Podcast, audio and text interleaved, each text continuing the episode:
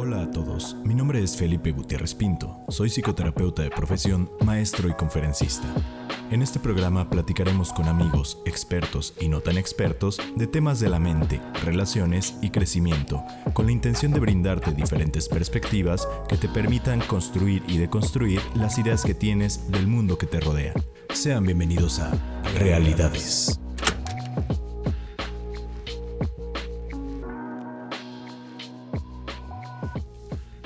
Y la gente se quedó en casa, y leyó libros y escuchó, y descansó y se ejercitó, e hizo arte y jugó, y aprendió nuevas formas de ser, y se detuvo, y escuchó más profundamente.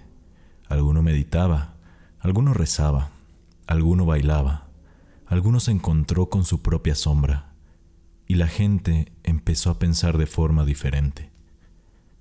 Y la gente se curó y en ausencia de personas que viven de manera ignorante, peligrosos, sin sentido y sin corazón, incluso la tierra comenzó a sanar. Y cuando el peligro terminó y la gente se encontró de nuevo, lloraron por los muertos, y tomaron nuevas decisiones, y soñaron nuevas visiones, y crearon nuevas formas de vida, y sanaron la tierra completamente, tal y como ellos fueron curados. Este es un poema de K.O. Meara, escrito durante la epidemia de la peste de 1800. ¿Suena familiar algo de lo que escuchaste en este poema? Mi nombre es Felipe Gutiérrez Pinto. Sean ustedes bienvenidos a un episodio más de Realidades. Y el día de hoy, como lo vieron en el título, me gustaría hablar de una pandemia nueva, pero no del coronavirus, que es un tema que creo que todos estamos hablando. Ahorita este episodio lo estoy grabando en marzo del 2020 que tenemos esta situación tan a tope. Sin embargo, pues quisiera, quisiera platicar un poco acerca de, de qué se suscita a partir de esta nueva pandemia, de este nuevo reto que enfrentamos como humanidad. Y no me gustaría meterme mucho a datos médicos de prevención en el sentido de las cosas que ya hemos escuchado, de lavarse las manos, de evitar el contacto con personas, de cómo no diseminar esta, esta enfermedad. Si tú estás interesado y todavía no estás informado acerca de estos datos, te recomiendo que busques en Google la información oficial, ya sea por la OMS o cualquiera de los organismos de salud del, país donde nos estés escuchando. Sin embargo, es importante mencionar que hay algunos efectos secundarios fuera de las cuestiones de salud de un evento que estamos viviendo como es una pandemia. Hay resultados a nivel social, resultados secundarios como puede ser desempleo, desestabilización de las bolsas, de la economía mundial, cambios en el mercado, cambios en los precios de productos, del petróleo que lo estamos viendo ahorita. Pero sobre todo me voy a enfocar en algo que parecería y no que dejamos de lado, que son las afecciones psicológicas que tiene el estar en, viviendo una época tan, tan complicada como lo es una pandemia de coronavirus. Es importante que la gran mayoría de las afecciones psicológicas se ven exacerbadas cuando existen aislamiento o cuando existe cuarentena, que es justamente el proceso que estamos viviendo o que se vive en la mayoría de países actualmente para evitar que se disemine más rápido el, virus del coronavirus. Y pues de estas afecciones psicológicas hay muchas, ¿no? Por ahí encontramos una curiosa interesante que, que se da a nivel individual y a nivel social que pasó con lo de los papeles de baño. Eh, hay diferentes explicaciones, pero una, una de las que se da es una afección psicológica que se denominó FOMO. En inglés, siglas para Fear of Missing Out, miedo a perderse de algo. Este tipo de síndrome o afección psicológica se dio a partir de la proliferación de las redes sociales, del uso de teléfonos en el cual podemos ver que está haciendo toda la gente en todo el momento. Y como el nombre lo dice, esta afección, pues si vemos que alguien está comprando papel de baño, tenemos miedo inconsciente de estarnos perdiendo de una decisión aparentemente acertada para enfrentar una crisis como lo es el coronavirus y por eso es que todos lo hacemos. Y lo podemos ver también reflejado en diferentes cosas, ¿no? Alguien por ahí sacó una noticia de un, de un medicamento que se utiliza, me parece, para personas que tienen lupus, que se supone que ayudaba con esta parte del coronavirus cuando no es cierto, es información falsa. Y lo que sucedió es que desapareció ese medicamento de todos los estantes en farmacias en muchos países y ahora las personas que están necesitándolo pues no tienen acceso a él. Pero esa es solo una de las afecciones. La que va a ser y es más común a partir de este proceso que estamos viviendo, por ejemplo, de cuarentena, de aislarnos socialmente de alguna forma, tiene justamente que ver con el estrés y con la ansiedad. Y me gustaría enfocarme un poquito ahí. me parece que ya tenemos algunos, algunos capítulos que hablamos de estrés y ansiedad, pero en términos generales, para recordar, el estrés y la ansiedad son respuestas adaptativas del ser humano ante situaciones que representan peligro. Puede ser un peligro real o puede ser un peligro imaginario. En este caso tenemos una mezcla de ambas. Es un peligro real porque al final de cuentas es real la situación de la pandemia que estamos viviendo, pero imaginario porque tal vez a muchas personas que ya tienen ansiedad por este, esta situación todavía ni siquiera les ha llegado o, o ha estado cerca de ellos la enfermedad. Entonces el estrés y la ansiedad hay algo bien interesante que tiene dos vertientes. El estrés se divide en estrés positivo y estrés negativo.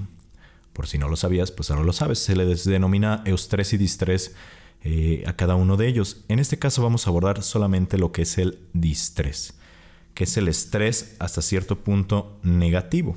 Este estrés que te incapacita para realizar actividades del día a día que no te permite pensar.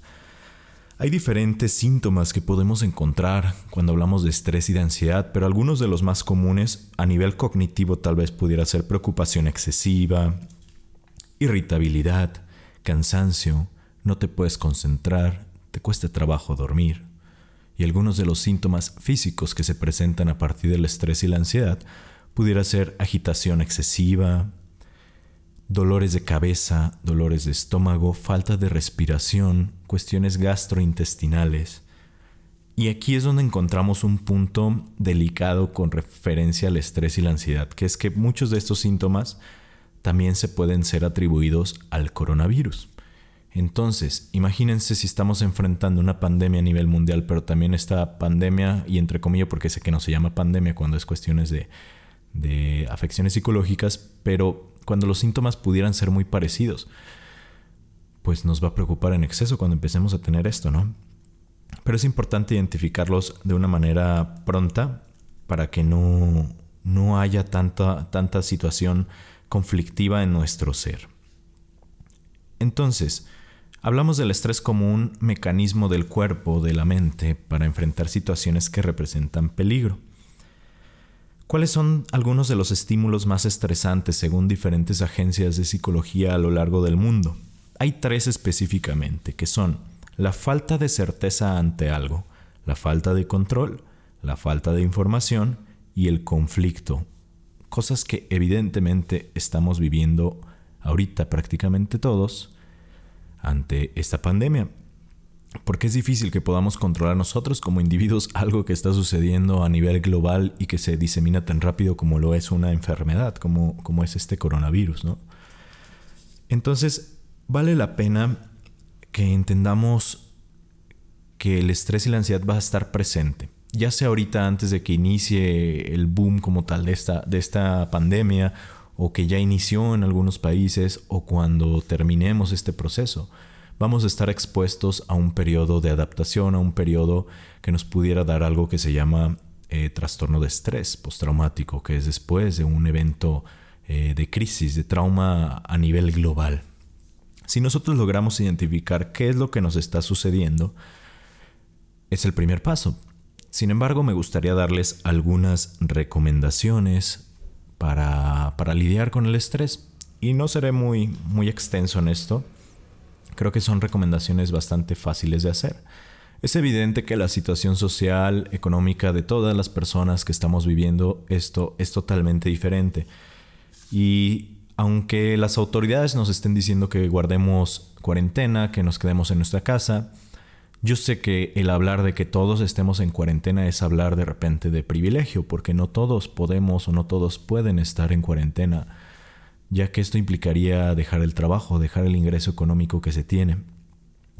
Sin embargo, en la medida de lo posible, si tú sigues las recomendaciones a nivel sanitario y a nivel gubernamental, y tienes la posibilidad en algún momento puedes hacer esta cuarentena y, y estás en este proceso, las recomendaciones que yo te puedo dar si es que te quedas en casa en estos días son diversas. Vamos a empezar por, por la primera, que sería disminuir algunos estimulantes. Estimulantes que no nos ayudan en temas de estrés y de ansiedad, como lo puede ser el cigarro, como lo puede ser el alcohol, el café. Son estimulantes que si bien parecería que nos pueden calmar a primera instancia, de repente encontramos, por ejemplo, en el café, que, libera una hormona que se llama cortisol, que es una de las hormonas que está directamente relacionada con el estrés.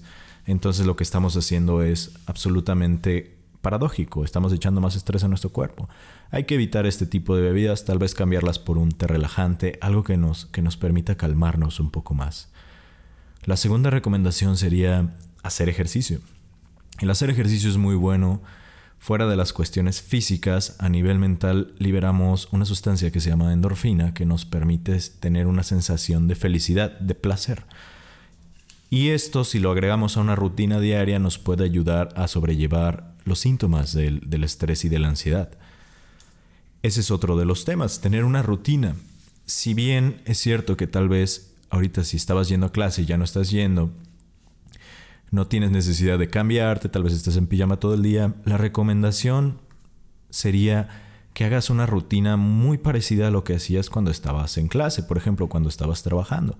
Levántate más o menos a la misma hora, cámbiate, bañate, eh, si estudiabas por la mañana, pues dedícale la mañana a hacer las tareas o pendientes que te dejen tus maestros de manera virtual y eventualmente realiza otras actividades, tal y como lo harías en una situación normal.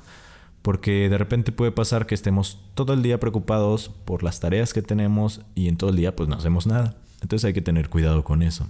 Hay que efectuar algunas técnicas de relajación, de respiración, hay diferentes en internet. Yo recomiendo una que se llama técnica 4x4. La pueden buscar así, técnica 4x4 de respiración. La pueden aprender de manera muy rápida y es efectiva cuando de repente nos puede dar como un ataque de pánico, un ataque de ansiedad para disminuir algunos de los síntomas. Otra de las recomendaciones importantes es evitar sobresaturarnos de información. Revise solamente lo absolutamente necesario que tengas que saber acerca del coronavirus. Si está al pendiente de las redes sociales del gobierno de donde vivas, de la OMS, de las organizaciones de salud, pero solamente canales oficiales. De repente estamos en grupos donde es exagerada la información que tenemos y esta sobresaturación nos no nos permite estar tranquilos porque si de por sí es un tema que se habla en todos lados no nos permite concentrarnos en otras cosas y no te va a ayudar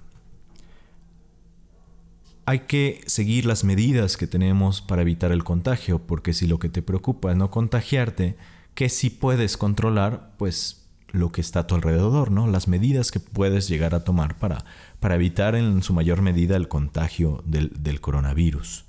Intenta meditar, hay diferentes aplicaciones, hay que usar la tecnología a nuestro favor, hay diferentes aplicaciones que te pueden ayudar a meditar de una, de una manera amena, y puede ser en la mañana, en la tarde, en la noche, antes de dormir. Hay muchas aplicaciones que te pueden ayudar a eso.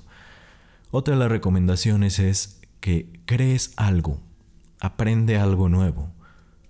Esto no solo para una época como la que vivimos, sino en términos generales en la vida esto te puede ayudar como a liberar tu mente de, de varias cosas. Y la recomendación aquí serían tres páginas. Hay muchas páginas en internet que ofrecen cursos en línea, pero yo te voy a recomendar tres. Udemy, Platzi y Creana. Son tres páginas que yo he utilizado para aprender diferentes cosas de diferentes áreas, no solo de una, las cuales ahorita por la situación que estamos viviendo están ofreciendo o descuentos o inclusive meses gratis para poder disfrutar de los beneficios de los cursos que tienen ellos. Y te puede ser bastante útil. Por un lado, ganas aprendiendo algo nuevo y por otro ganas, pues no diría distrayéndote, pero poniendo tu mente en, en otro lugar. Ten una rutina para dormir. Una de las afecciones principales que provoca este tipo de situaciones referentes al estrés y la ansiedad es el cambio en los ciclos de sueño de una persona. ¿Cómo podemos modificar estos ciclos de sueño? Hay diferentes estrategias y diferentes técnicas y también podemos utilizar eh, nuestro, nuestra tecnología a nuestro favor. Hay aplicaciones que miden tus ciclos del sueño, tú puedes poner así aplicaciones para medir ciclo del sueño y te permiten acostarte y levantarte de una mejor manera. Son como alarmas y hacen análisis de, ciertas partes del ciclo del sueño que te pueden permitir tener un sueño más reparador, que te va a ayudar a, lidiar con esta parte del estrés. procura, procura a las personas que tienes cercanas. Tal vez no las puedas ver de manera física, pero vuelvo a lo mismo, aprovechemos las tecnologías que tenemos, ya sea por videollamada, por chat. Eh, yo lo que he estado haciendo últimamente es descargar juegos que tenía hace mucho de esos juegos cooperativos que tienes que hacer con otras personas, preguntados, uno, basta, etc. Y es una manera de, de entretenerte, de divertirte un poco y de estar en contacto con las demás personas. Aprovecha este espacio si bien para estar en contacto contigo misma o contigo mismo, para estar en contacto también con los que quieres. Recuerda que la mayor arma contra cualquier crisis, cualquier situación ajena a nosotros siempre van a ser las relaciones sociales. El tener redes de apoyo es la mayor arma que podemos tener. Sé que tal vez no parecería muy favorecedor el futuro que tenemos con esto del coronavirus, Digo, por ahí he revisado algunas noticias y sí vamos a tardar un poco en controlar la pandemia. Las diferentes opciones que tenemos a nivel mundial y a nivel de cada país son complicadas. Sin embargo, creo que sí se puede controlar. Hay que tener nuestra mejor visión ante esto y poner lo mejor de nuestra parte para que este periodo lo vivamos de una mejor manera.